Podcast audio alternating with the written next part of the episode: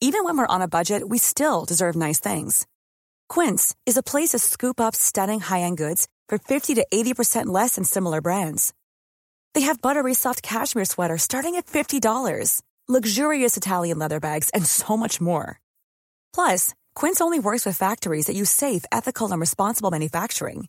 Get the high-end goods you'll love without the high price tag with Quince. Go to quince.com slash style for free shipping and 365-day returns. Esto es Noticias a la Hora. Heraldo Radio le informa.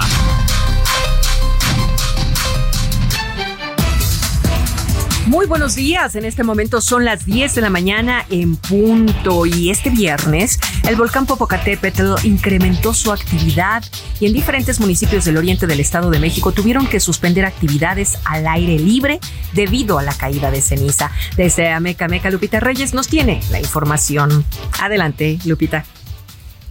Hola Moni, buenos días y buenos días a tu auditorio. Efectivamente, debido a la actividad del volcán Popocatépetl este viernes en los municipios de Tepetlixpa, Ozumba, Ecatzingo, Atlautla y en Amecameca, pues suspendieron algunas actividades al aire libre derivados de que el volcán tuvo 30 exhalaciones, un sismo vulcanotectónico y algunas explosiones. En este momento el volcán sin ningún contratiempo, solo tiene una ligera fumarola que no genera en este momento caída de ceniza en esta zona. Muy bien, ¿y cómo está la carretera, la vialidad? La vialidad en este momento, pues sin ninguna novedad, solo que hay algunas obras en la carretera Chalco hacia Cuautla, en uno de los puentes que se encuentran en la carretera hacia Cuautla sobre el municipio de Amecameca. Perfecto, pues estamos al pendiente del volcán Popocatépetl como siempre, Lupita. Muchas gracias. Hasta luego, buen día. Buen día. Desde las primeras horas de este sábado, las taquilleras de las líneas 4 y 6 del metro de la Ciudad de México dejaron de vender boletos a los usuarios, debido a que el metro recordó que la eliminación de venta de boletos se dará de forma escalonada cada mes, por lo que la única forma de ingreso será ya con la tarjeta de movilidad integrada. Y vámonos a Torreón, Coahuila, porque bajo el lema 77 años uniendo familias, la noche de este viernes fue inaugurada una de las fiestas más esperadas en la región lagunera, la De Torreón 2023. Los lugareños podrán disfrutar, por ejemplo, hoy sábado, artistas como Natanael Cano, Luis R. Conríquez, Pantera Bélico, Víctor Gibran y Perdidos de Sinaloa. En el orbe del bilitado, el supertifón Saola tocó tierra en el sur de China la madrugada de hoy, en medio de fuertes lluvias e intensos vientos que paralizaron Hong Kong y otras ciudades de la región, pues temen que el azote de esta tormenta sea uno de los más devastadores desde hace décadas en ese país asiático.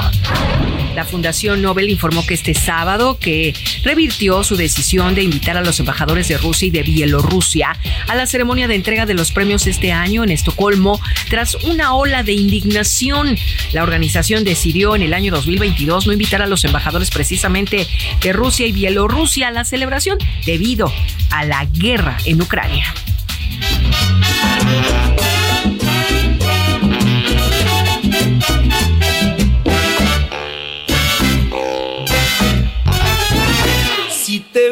Vienen a contar cositas malas. Él es el cantante del regional mexicano, Pedro Fernández, que hoy regresa a los escenarios de México este sábado en la Arena Ciudad de México con el tour Te Doy la Vida. Y el próximo 9 de septiembre estará en el auditorio GNP Seguros en Puebla.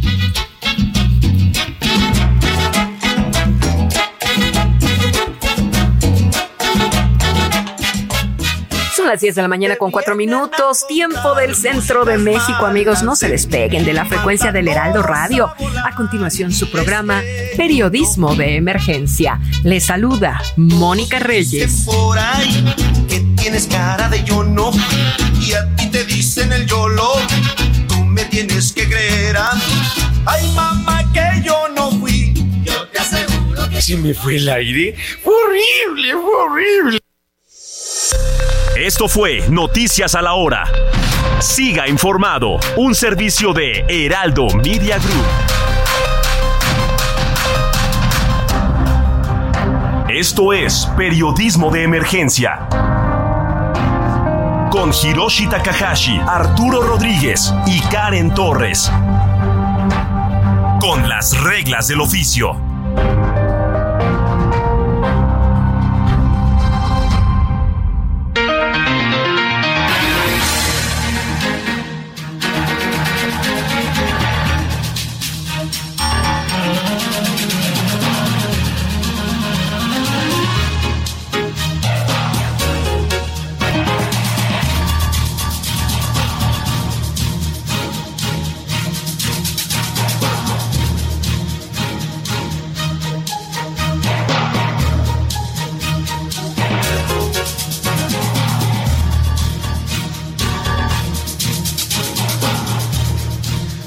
10 de la mañana con 5 minutos. Yo soy Arturo Rodríguez y para mí es un privilegio poder saludarle en esta mañana de sábado, sábado 2 de septiembre, septiembre ya, un, un eh, momento eh, pues muy candente en la política mexicana y en la vida pública. Estaremos hablando a lo largo de esta transmisión. Están las selecciones, bueno, eh, ya quedó la de el Frente Amplio por México PRI-PAN-PRD, eh, prácticamente definida, las elecciones de coordinador o coordinadora de eh, pues estos frentes, el caso de Morena y aliados eh, en las mismas para definir un cargo que eufemísticamente es una coordinación de algún movimiento, pero que de hecho es la selección del candidato presidencial anticipada. Estaremos hablando de la candidata o las candidatas en este caso que son o serán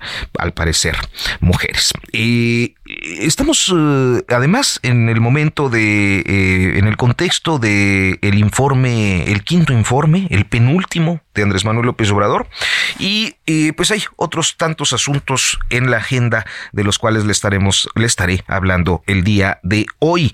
en esta ocasión enviamos un saludo muy afectuoso a mis colegas Hiroshi Takahashi y Karen Torres que respectivamente han tenido pues diferentes actividades que eh, impidieron que pudieran estar el día de hoy aquí en cabina como suelen hacerlo. Y bueno, pues me toca y le toca a usted eh, quedarse con nosotros y aguantarme esta hora en la que eh, pues habrá información, comentarios, temas. ya le estaré contando. Y bueno, por lo pronto y quiero decirle que eh, en este contexto del informe de gobierno, uno de los eh, asuntos que han estado eh, presentes es el de la refinería de dos bocas. Hay un retraso de más de un año en su puesta de operación y el gobierno de la República, el gobierno federal, ha tenido que ajustar a la baja los volúmenes de gasolina que esperaban poner en el mercado desde mayo pasado, mientras que el presidente pues supervisó el pasado jueves los trabajos ahí en las instalaciones. Hoy está con nosotros la doctora Miriam eh, Grunstein, quien es socia fundadora de Brilliant Energy Consulting y directora del blog Energix. Muy buenos días, doctora. Buenos días, qué gusto estar con ustedes y con el auditorio. Muchísimas gracias. Bueno, creo que hay una, una eh, cuestión generalizada y, y, que a cada oportunidad sale. ¿Irán a acabar esa refinería eh, en este sexenio, doctora? Yo creo que no. Este, tenemos un año de atraso y según ya he explicado en otros, este, en otras publicaciones, hay tres fases que, que se necesita cumplir que llevan por lo menos este en los en, circunstancias idóneas al menos seis años, ¿no? Que es la revisión y puesta a prueba de todos los componentes de la de la de la refinería, ¿no? Van viendo módulo por módulo, este aparato por aparato, ¿no? Componente por componente, ¿no? Se van, se van revisando y se van poniendo a prueba, ¿no? Entonces, como usted ha visto en los videos, se trata de un complejo mayúsculo, ¿no? De grandes dimensiones. Entonces, lo primero que tienen que hacer es recibir los componentes, este, instalarlos y ponerlos a prueba, ¿no? Eso lleva más o menos entre un, un año y dos en circunstancias idóneas. Después tiene que haber una interconexión este, entre, entre todos los este, módulos y, eh, y, aparatos, maquinarias, este, componentes que, les, que, que, de alguna manera coloquialmente le estoy describiendo. Tiene nombres más técnicos, pero no tengo, no tiene caso que se lo, que hablen ese, en esos términos para un público no especializado, ¿no? Pero se tienen que interconectar porque una refinería es un sistema. Y eso también lleva alrededor de un y dos años. Y después que ya se empieza a destilar el crudo, hay que mandarlo a los diferentes tanques. Los derivados del crudo se tienen que, que mandar a, a diversos tanques de almacenamiento, ¿no?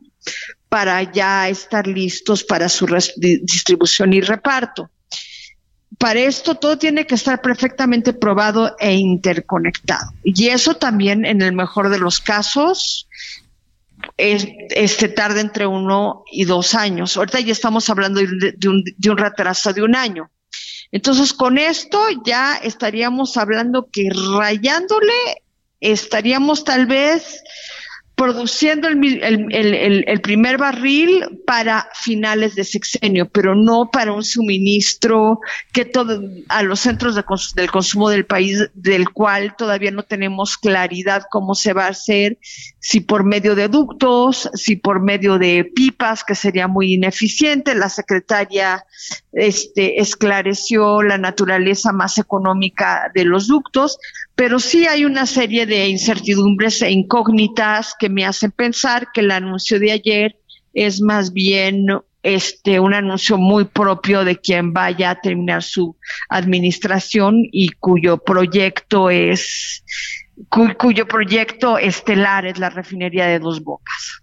Sí, es, es curioso porque, bueno, expertos como, como usted este, eh, venían anticipando desde que se presentó el proyecto, pues que no es una obra que se pueda hacer en dos ni tres años, que la ingeniería de detalle es eh, eh, pues algo que requiere tiempo y, pruebas y especialización, y sin embargo pareciera que, como en el anuncio de ayer, se impone la, la la, pues la narrativa política, ¿no?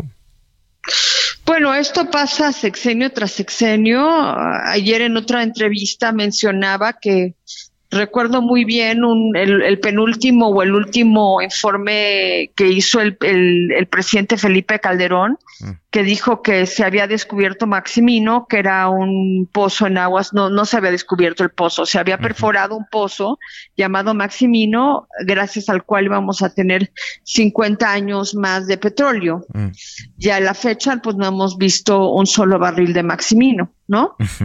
Entonces, estas, estos anuncios de bombos y platillos sobre grandes logros energéticos son muy habituales en México y ya que se ha ido el presidente, la historia prueba exactamente lo contrario, ¿no?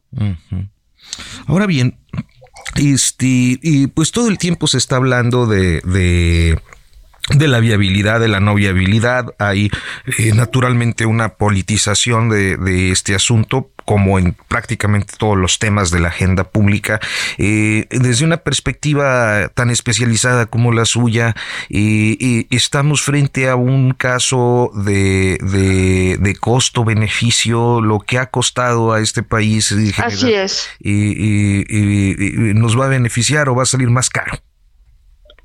Pues yo creo que el balance va a ser de números rojos para, para las finanzas públicas, ¿no?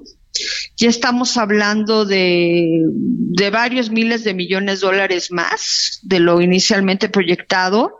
Este, creo que estamos en 18 mil millones de dólares, que es una alza muy, muy considerable de lo inicialmente presupuestado y además los contratistas que concursaron inicialmente dijeron que con ese precio no se podía hacer y, y, por eso hubo creo que una deserción del procedimiento licitatorio, no recuerdo muy bien, pero sí se, hicieron adjudicaciones directas a ciertos contratistas que se comprometieron a, a ese monto y no se cumplió, ¿no?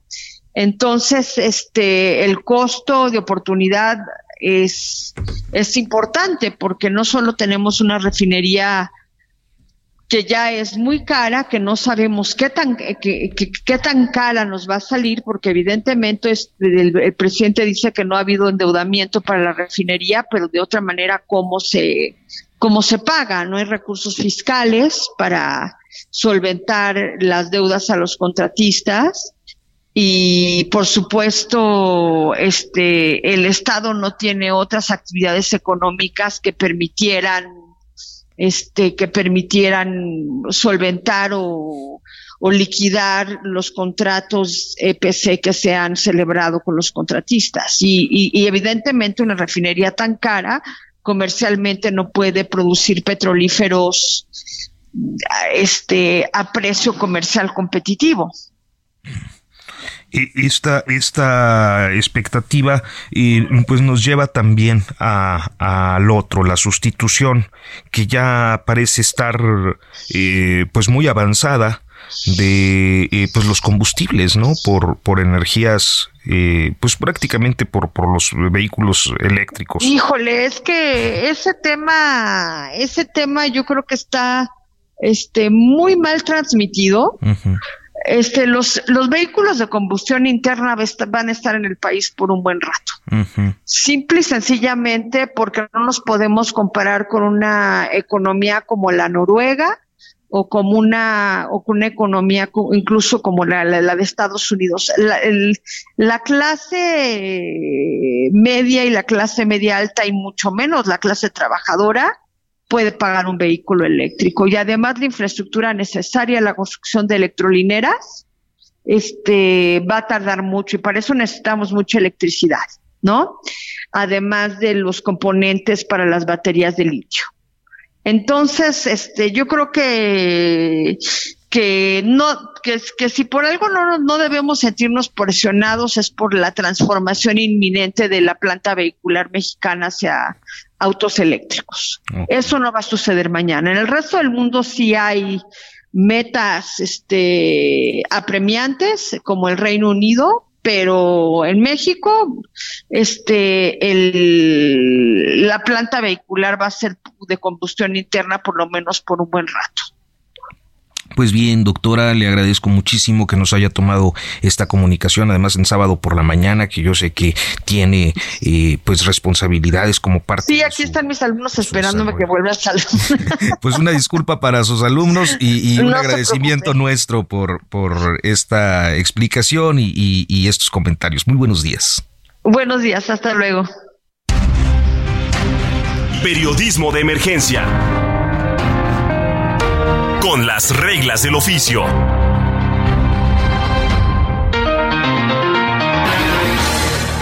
El Banco de México subió a 3% su pronóstico de Producto Interno Bruto para México. Esto pues siempre será una buena noticia, que se suba la perspectiva del crecimiento, no solo para el 2023, también para el 2024.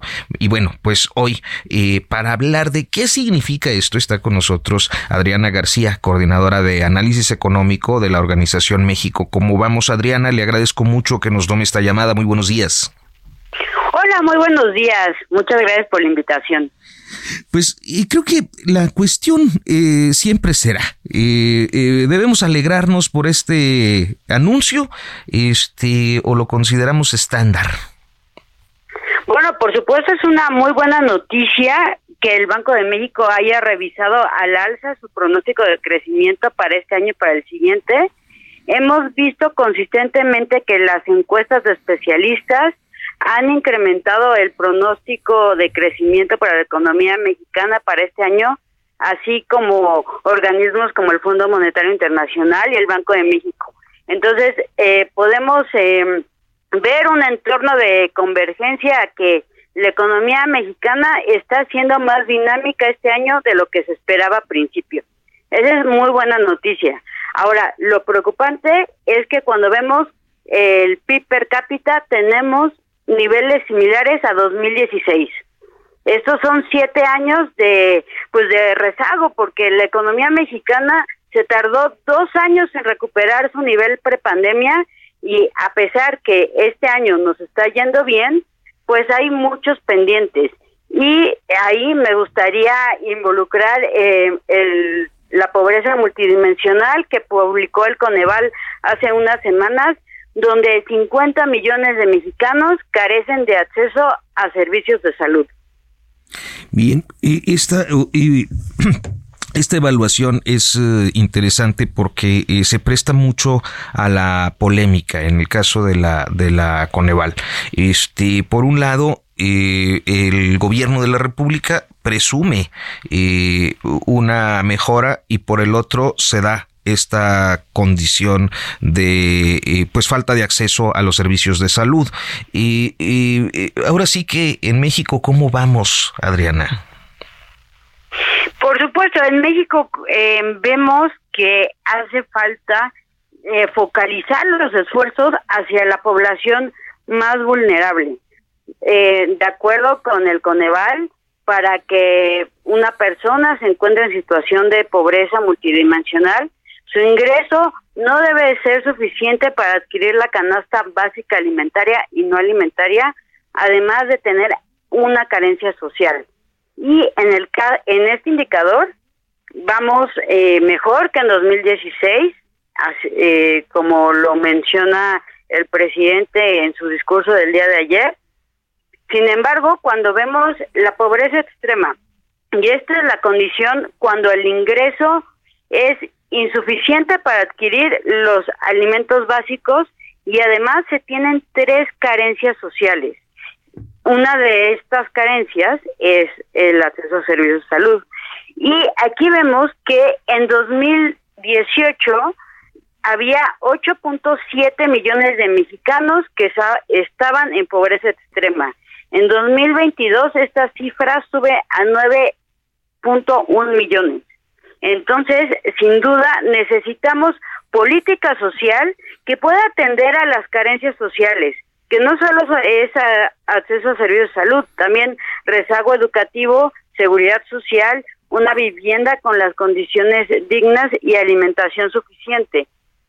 En este sentido, también vemos un abandono en el ámbito educativo porque en el discurso del día de ayer, pues no se mencionó que vamos a dimensionar el rezago que la pandemia provocó en las niñas y niños que dejaron de ir a la escuela mientras estas estuvieron cerradas. Y sabemos que ese rezago es diferente dependiendo de la zona del país donde nos encontramos y de los ingresos familiares.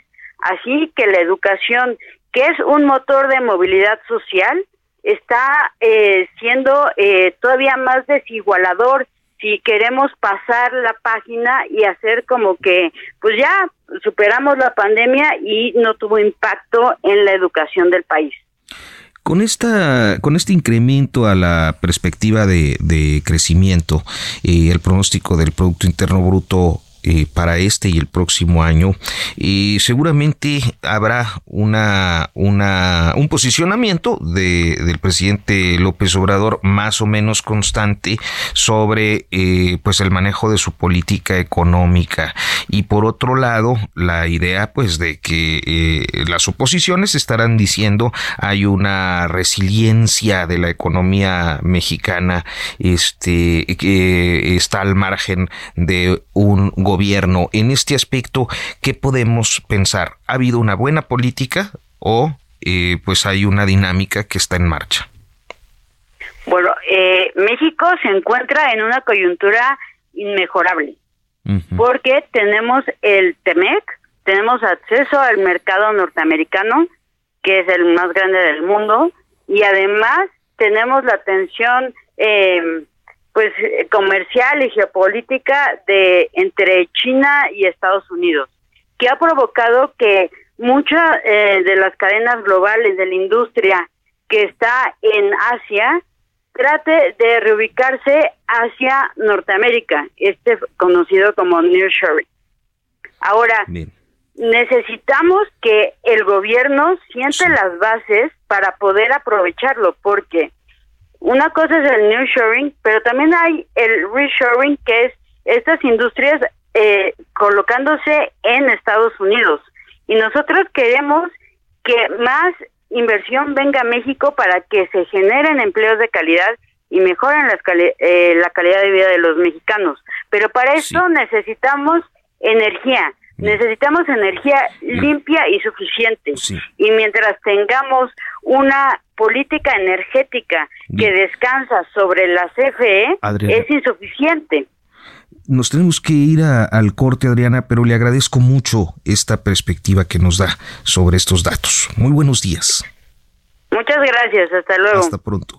Vamos al corte y continuamos. En un momento continuamos en Periodismo de Emergencia por el Heraldo Radio.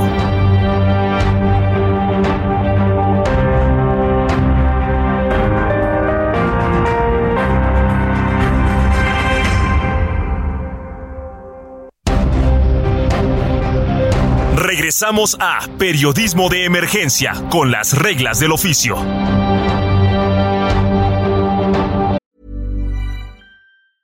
Everyone knows therapy is great for solving problems, but getting therapy has its own problems too, like finding the right therapist, fitting into their schedule, and of course, the cost. Well, BetterHelp can solve those problems. It's totally online and built around your schedule. It's surprisingly affordable too. Connect with a credentialed therapist by phone, video, or online chat, all from the comfort of your home. Visit betterhelp.com to learn more and save 10% on your first month. That's BetterHelp, H E L P.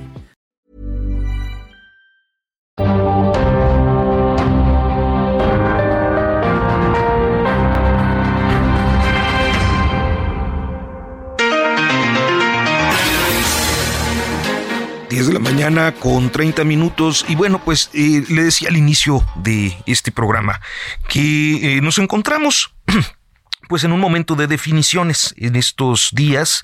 y creo que es claro que se ha dado una definición, claro e irrefutable, una definición en el Frente Amplio por México por eh, pues Xochil Gálvez para eh, ser quien eh, insisto, eufemísticamente coordine los trabajos del Frente Amplio y que de hecho pues es eh, la antesala de la candidatura presidencial para 2024 por el PRI-PAN-PRD. Morena está en su propio desarrollo y creo que los, los signos son muy claros de hacia dónde va.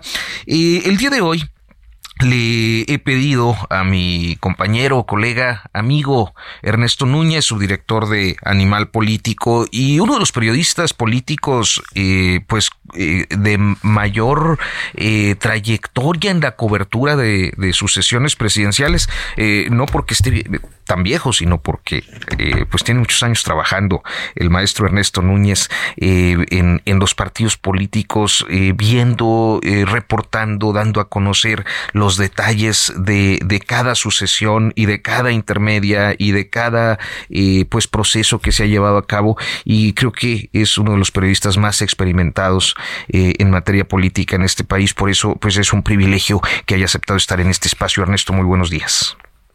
Hola qué tal Arturo qué tal buen día. Y buen día al auditorio. A ver, Ernesto, has estado eh, en varias sucesiones, ¿qué será desde el 94? 94 fue la primera. La primera que cubriste. A, los 22 años, aunque me tocó a mí cubrir aquí la, fíjate, me tocó cubrir el distrito 40, que de, de Iztapalapa esa era mi, mi cobertura, y la verdad es que estaba muy interesante. Dinos, ¿qué eh, opinión, qué perspectiva tienes de lo que ocurrió con el Frente Amplio esta semana?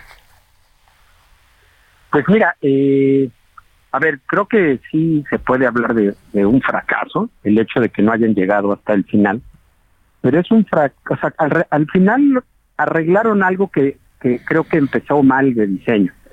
Es decir, se emocionaron con el asunto de hacer una elección, crearon una especie de INE, se trajeron a gente del INE, a, exconsejeros, a, primero querían traerse al expresidente del IFE, Leonardo Valdés, y al expresidente del tribunal, Mari Carmen Alaní, cuando ellos vieron lo complicado que estaba y que esto estaba más bien cooptado por los partidos que por la sociedad, dijeron mejor me retiro, se retiraron una serie de personas que iban a estar en esa especie de, de INE alterno, como Sergio Aguayo, gente de mucho prestigio académico, se retiraron de eso y desde ahí empezó un poco mal este asunto, se trajeron algunos consejeros que técnicamente pues, son muy buenos y hicieron su chamba, ¿no? Como Marco Baños, este, Alejandra Latapí, en fin, Arturo Sánchez. Pero creo que desde el principio ya había ya un tema que los que hemos cubierto elecciones veíamos muy complicado, que es, iban a someter el, tema a eh, una encuesta que vale 50% y, una, y un proceso de elección que valía 50%. Y así fueron caminando con eso. Originalmente traían, eh, bueno, en un principio llegaron a traer hasta 30 aspirantes, se fueron bajando poco a poco. Al final se registraron 13 y de esos 13 pues fueron declinando porque en paralelo vino esta irrupción de Xochitl Galvez como un fenómeno mediático, que no político, mediático de, llamar mucho la atención, el presidente mencionándolo en las mañaneras, el, todo el litigio de si estas menciones conllevaban o no violencia de género, en fin, un, un, asunto muy complicado que desde luego hizo que destacara mucho la figura de Xochitl Galvez y se terminó comiendo el proceso Xochitl Galvez. Y al final, creo que el tema clave fue cuando el PRI hace este cierre de filas con Beatriz Paredes, obliga al PAN a hacer un cierre de filas, en el PAN bajan a Santiago Krill y entonces quedan Xochitl contra Beatriz y eso que Beatriz dijo mejor me bajo. Entonces, la verdad, eh, se puede especular mucho sobre las razones, pero creo que eso ya quedó como una mácula en la candidatura de Xochitl Galvez, porque habían impreso materiales, Marco Baños dijo que la próxima semana van a decir cuánto se gastaron, pero imprimieron dos millones de boletas, Arturo, tenían listas más de dos mil urnas, tinta indeleble, crayones, o sea, se gastaron una lana, pero en ese material yo no sé qué van a hacer, pero, eh, pero bueno, surge Xochitl Galvez, pero te diría que ayer ocurrió algo que le permite a Xochitl creo que trascender ya ese asunto, que es la maniobra política que hicieron en la ceremonia del Congreso, muy interesante, donde la donde la tarde se la iba a llevar Luisa María Alcalde, la secretaria de Gobernación, al entregar el informe, y que a la mera hora, pues se ve opacada, por una Xochitl Galvez que entra al salón de sesiones, rodeada de más de 200 senadores y diputados del PAN y del PRI, gritando presidenta, presidenta, y la verdad en una de esas pocas maniobras que le ha salido bien a la oposición, deciden darle a Xochitl el discurso de posicionamiento frente al quinto informe de, Andrés Manuel López Obrador. Hay que decirle al auditorio que es una ceremonia protocolaria normalmente aburrida, que normalmente no da nota, pero aquí el PAN decidió darle la tribuna a Xochitl. Entonces digamos que el discurso de arranque de campaña, así lo publicamos hoy en el Anual Político, prácticamente fue un arranque virtual de campaña de Xochitl Galvez en la máxima tribuna de la Nación, en donde ella hace un discurso muy crítico, Debo decirte, Arturo, que es el mejor discurso que yo le he escuchado a Xochitl Galvez, con todas las limitaciones que tuvo, pero es la primera vez que le escucho un discurso donde ya eh, se ve mucho más articulada, su crítica muy centrada, ya está agarrando este tono de critico, aunque reconozco el tema de programas sociales, muchas cosas de Morena, que obviamente al PAN no le gusta, pero bueno, creo que lo de ayer es muy significativo, la verdad. Sí, y le permite agarrar un envioncillo, ¿no? De cara a lo que va a ser su arranque, arranque el próximo domingo en el Ángel. Claro, pareciera que, que en este caso el, el finalmente el episodio del de, informe eh, pues le da la vuelta a, a, al negativo que significaba haber suspendido como hicieron el proceso, ¿no? Sí, por eso digo, yo creo que eso le, estuvo bien, bien planeado estratégicamente, fue interesante la escena y pues sí, le permite darle vuelta a eso, que la verdad era, eh, pues Morena se estaba frotando las manos, el propio presidente salió a decir, se los dije que era una farsa. Los periodistas y los medios fuimos muy críticos, creo yo, como debía ser de ese, de ese tema, pero así va a ser de aquí para real, o sea, este, es el, este es lo interesante de este proceso, que no hay verdades que se queden ahí plasmadas en piedra, ¿no? Sino que se está moviendo muy rápido el panorama político. Veremos cómo les va mañana en el Ángel, porque va a ser un evento muy grande, habrá que ver qué figuras están.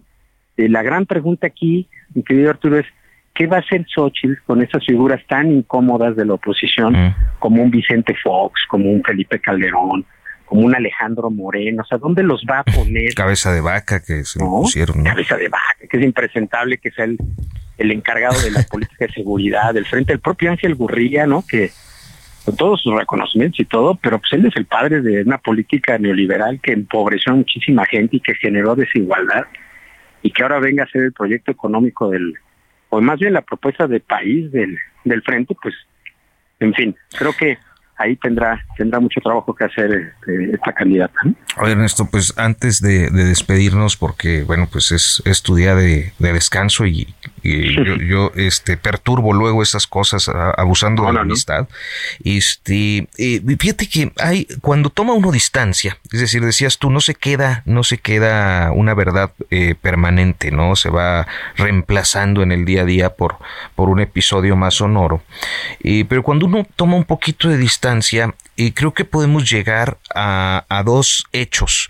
Uno, eh, la eh, pues violación o alteración o, o, falta de respeto por las normas, que significa que hayan anticipado eh, la definición de una candidatura presidencial en los dos grandes polos de la política en este país, es decir, Morena y aliados, PRI, PAN, PRD por el otro.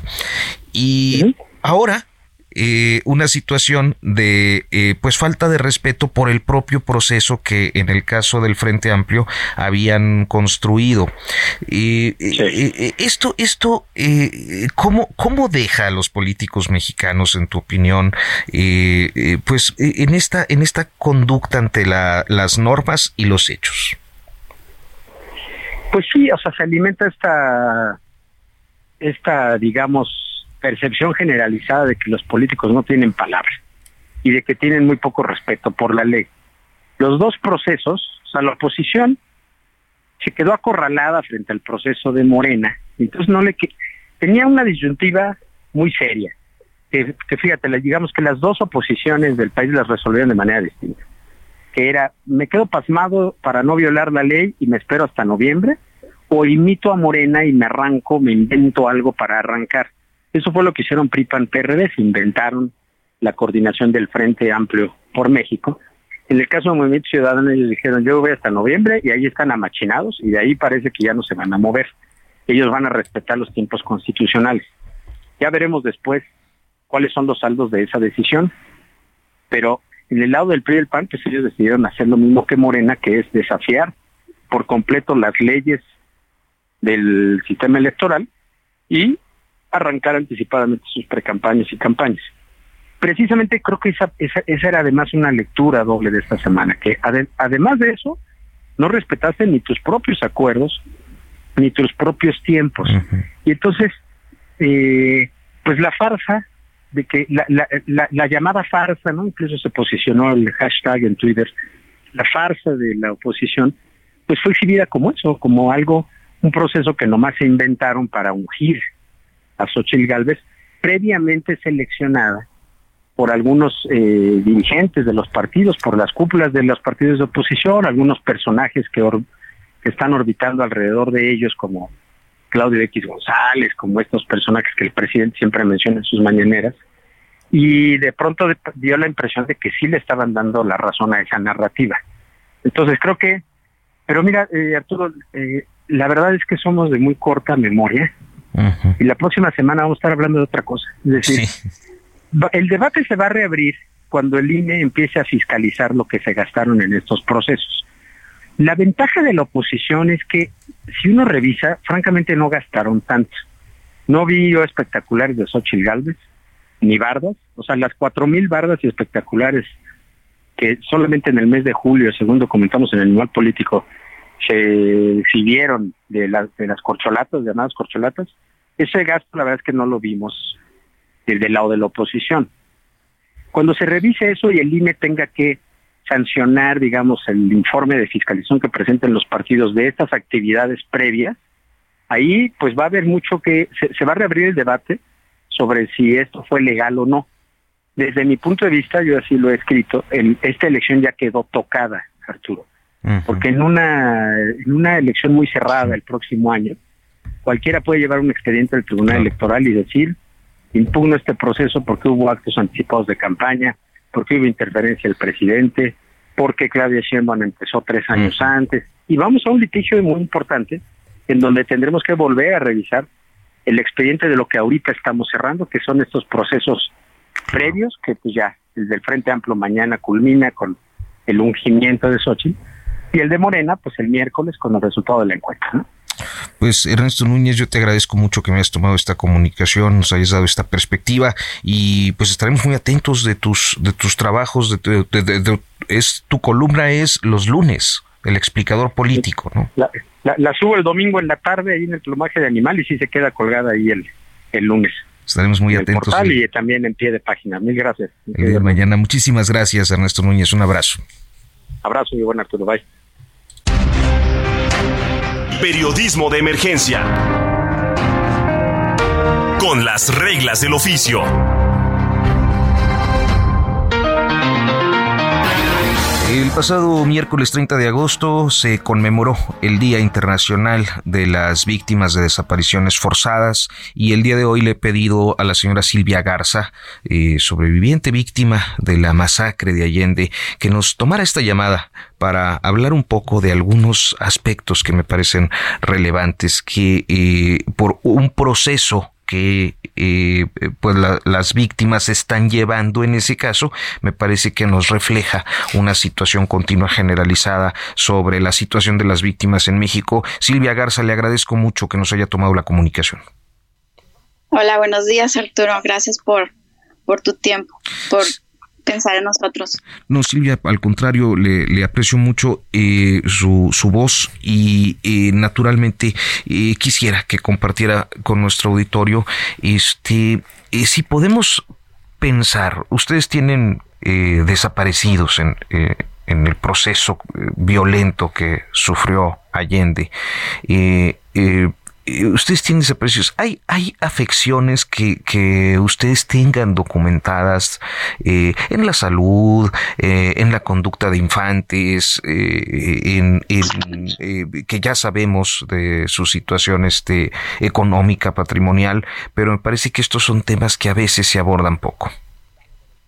Este sí, este tenemos 17 desaparecidos en la familia, este extendidos en la familia extendida este, y si tenemos afectaciones, los que hemos, estamos este, en este proceso pues, revictimizante por parte de la SEA por el largo proceso, pues estamos sufriendo pues episodios de angustia, de estrés, este, los que tenemos oportunidad de estar siendo tratados en, eh, programas eh, psicológicos, pues también este, los mismos psicólogos nos han podido este, externar que este proceso de duelo y de y de daño este no tiene pues no tiene un fin este vamos a ser víctimas este puede decir que eh, eternamente hasta que Dios nos, nos, nos mande llamar porque eh, es algo demasiado eh, es un shock es traumatizante el, lo que vimos y más que nada el saber que el gobierno permitió eh, que, se nos dañara así. Entonces, eh, también existen personas dentro de este proceso que han tenido a raíz de del hecho traumatizante este daños en su salud como desarrollado enfermedades autoinmunes y que aún así pues el gobierno sin su dictamen este sin reparación pues nos han tenido imposibilidades de poder tomar un tratamiento adecuado contra esas enfermedades. Este, pues tenemos el daño patrimonial que todavía está ahí, o sea, están las casas reventadas, este, sucias, este, abiertas, este, mm, inclusive tenemos invasores dentro de las propiedades. Las no me, o sea, las propiedades están siempre desde un principio las, las documentamos para que supieran que esas propiedades nos pertenecen ante el gobierno y seguirlas defendiendo, aunque no estamos ahí para poderlas limpiar porque considero que no es nuestra no es nuestra obligación sino del mismo municipio, del gobierno, el hacerse cargo de, de limpiar la imagen del pueblo. Entonces, este, seguimos defendiendo nuestros, nuestras propiedades, nuestras posesiones ante los invasores, este, pues afectaciones psicológicas como el hecho de, de, estar cansados, frustrados, de no poder cerrar este círculo, este, que el gobierno mismo nos mantiene en agonía. Justo esto último le quería preguntar. El tiempo en radio luego es muy breve y, yo no quiero que se me pase la oportunidad de eh, después que nos ha explicado esta, eh, pues eh, digamos, situación continua y además despolitizada, porque luego la gente en estos tiempos apareciera tener como siempre una posición a favor o en contra de un gobierno. Esto pasó en el sexenio de Felipe Calderón. se mantuvo impune durante el de Enrique Peña Nieto y actualmente eh, pues sigue así eh, y sin la atención necesaria de la CEAV. Nos queda un par de minutitos, un minutito eh, Silvia, pero tienen un amparo contra la CEAV. Sí, así es. Mira, estamos muy contentas y celebramos este gran logro este, a favor de la justicia que hizo la, la jueza Sandra de Jesús Zúñiga, este, que nos dio en primera instancia el, nos promovió, o sea, nos aceptó nuestro amparo.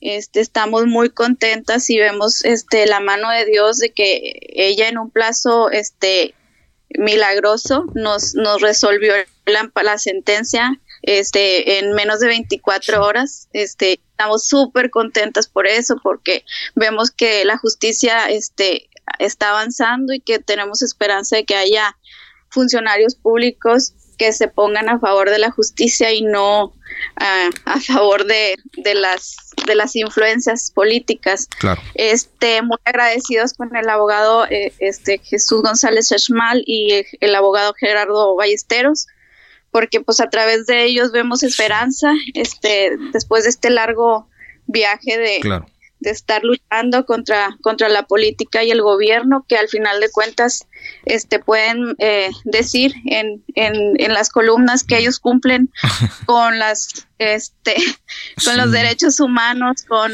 con todas las pues todos los lo que deben hacer.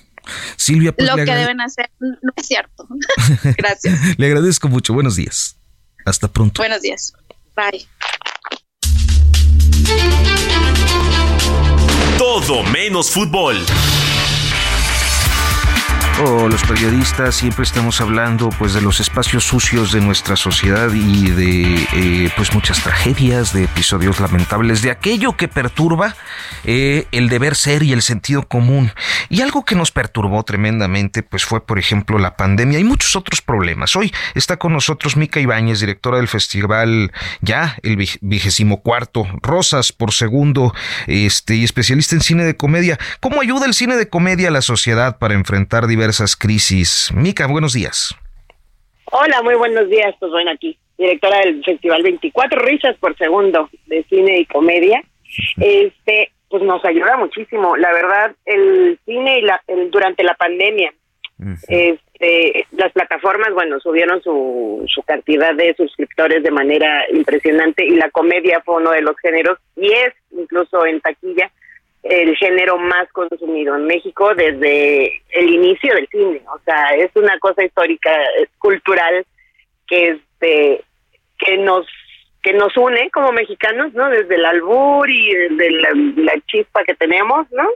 Este, entonces, pues bueno, el cine de comedia para nosotros los mexicanos es algo muy importante y pues en estos momentos en que todo se ve un poquito medio complejo, ¿no? La risa es una salida maravillosa y una herramienta de reflexión.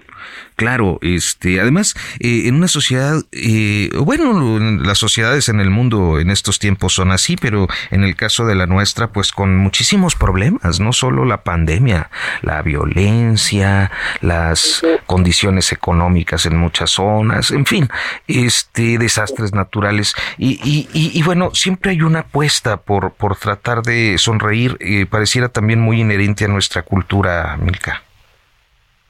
Sí, claro, eh, lo hemos visto, ¿no? Ahora que ya, ya empezaron a salir memes de temblor, ¿no? De septiembre, ¿no? De que pozole, bandera y tambor, por favor, que no nos agarre otro temblor, ¿no?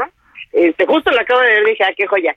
Eh, pero pero nos la vivimos, ¿no? En, en esta forma de... Porque eso es la risa. La risa es un análisis, ¿no? La comedia tiende a tener personajes viciosos, pícaros, que tiene una cierta empatía con, con la problemática del personaje, ¿no? Ese es una, un, buen personaje de comedia, te enamora y dices, oye, este no debería estar haciendo estas cosas, no me debería, o sea, no me debería burlar de esto porque empiezas a reflexionar a partir de estas situaciones, ¿no? Y, nosotros hacemos eso, vemos nuestra realidad y hay dos formas de afrontarla, o nos ponemos súper al drama telenovelesco que nos encanta también, también. ¿no? O, Sí, o sea, es en realidad nuestra tele es un reflejo de lo que lo que nosotros somos, ¿no? La tele, nuestro nuestro, y nuestra música, ¿no? así vivimos el, el, melodrama mexicano. Oiga, nos vamos al extremo. Sí. Mire, te nos queda muy poquito tiempo. Yo quisiera preguntarle de la farsa, de la política, de la comedia crítica, en fin, de tantas cosas, pero nos quedan ya unos segunditos y yo nada más quiero que nos diga qué onda con el festival 24 risas por segundo. Y pues bueno, somos el único festival de cine y comedia en, en México y a nivel latinoamericano, porque la pandemia se llevó, por desgracia, algunos festivales, ¿no? Este, somos el único, llevamos ya ocho años, vamos por nuestra novena edición que estará próximamente el, otro año en julio. Tendremos algunas presentaciones, estamos ahorita haciendo algo para poder juntar a la gente de la industria de comedia con nuevos creadores. Vamos a seguirla, vamos a seguirla buscando para hablar de esto. Nos tenemos que ir, pero le agradecemos mucho, Milka Ibáñez. Hasta aquí, periodismo de emergencia. Con Hiroshi Takahashi, Arturo Rodríguez y Karen Torres. Con las reglas del oficio.